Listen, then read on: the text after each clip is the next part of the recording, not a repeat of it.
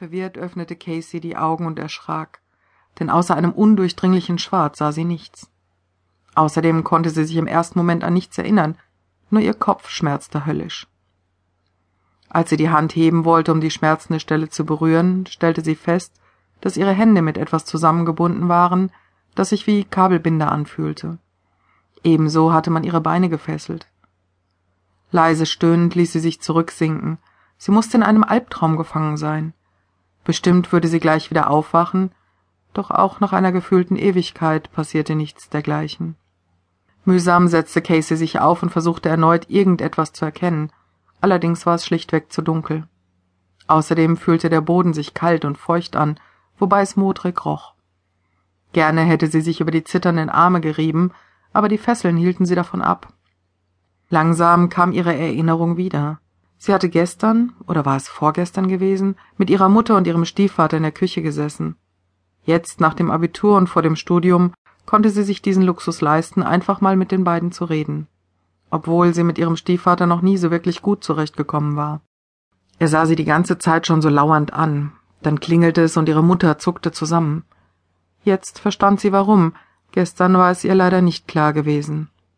Ihr Stiefvater öffnete und kam mit zwei Männern herein, die alles andere als vertrauenswürdig aussahen. Im Gegenteil, die beiden machten einen schmutzigen Eindruck und benahmen sich ziemlich ungehobelt.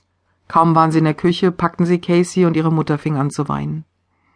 Einen Augenblick musste sie überlegen, doch dann fiel ihr wieder ein, dass ihr niemand geholfen hatte, als sie aus dem Raum gezerrt wurde.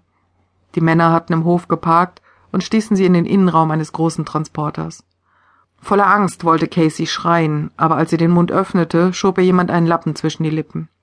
Wie eine Besessene wehrte sie sich, wurde aber schnell von den beiden Männern überwältigt. Das Gesicht ihres Stiefvaters erschien, als man ihr einen Kinnhaken verpasste. Dann brach sie ohnmächtig zusammen. Jetzt wusste sie, woher sie die rasenden Kopfschmerzen hatte. Leise stöhnend tastete sie sich auf Knien vorwärts, bis sie an eine Wand kam. Hier lehnte sie sich mit dem Rücken an und hoffte, dass sich das bald alles aufklären würde. Es konnte doch nicht sein, dass man sie entführte und weder ihre Mutter noch ihr Stiefvater etwas unternahm, um ihr zu helfen. Andererseits hatte ihr Stiefvater diese Männer hereingelassen und sie zu ihr geführt.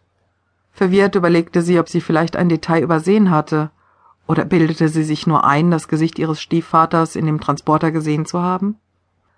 Angestrengt ließ Casey den gestrigen Tag noch einmal Revue passieren.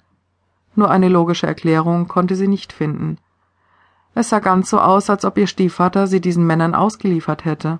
Aber wieso hat ihre Mutter das zugelassen? In ihre Überlegungen hinein hörte sie Schritte auf den Raum zu kommen. Schnell machte sie sich so klein wie möglich, damit man sie vielleicht übersah.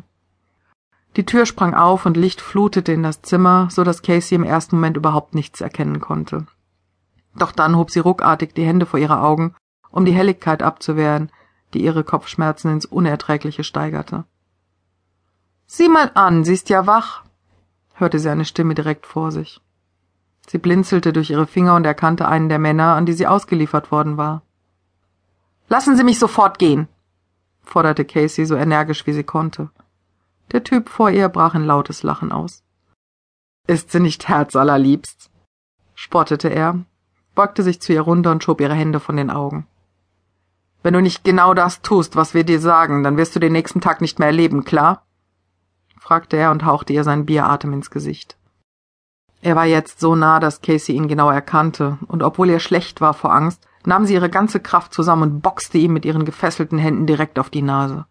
So schnell sie konnte, sprang sie auf, kämpfte das Schwindelgefühl nieder und humpelte auf die Tür zu, nur um im nächsten Moment hart auf dem Boden aufzuschlagen. Der Kumpan ihres Peinigers stand breitbeinig über ihr, während er sie durch eine Reihe verfaulter Zähne angrinste. Ganz langsam, mein Täubchen. Ohne unsere Erlaubnis gehst du nirgendwo hin, bemerkte er, dann gab er ihr eine schallende Ohrfeige. Verdammt, Manni, wir müssen sie zähmen, sonst bekommen wir nicht halb so viel für sie, wie sie wert ist, schimpfte der andere Mann, der sich mit blutender Nase wieder hochgerappelt hatte. Beide standen sie vor ihr, und Casey hatte das Gefühl, etwas ziemlich Dummes getan zu haben. Noch ehe sie diesen Gedanken zu Ende gedacht hatte, trat der Typ, den sie geschlagen hatte, ihr in den Magen. Sie krümmte sich zusammen und Schmerz explodierte in ihr. Einen Augenblick glaubte sie sogar ohnmächtig zu werden, aber so einfach wollten ihre Entführer es ihr wohl doch nicht machen.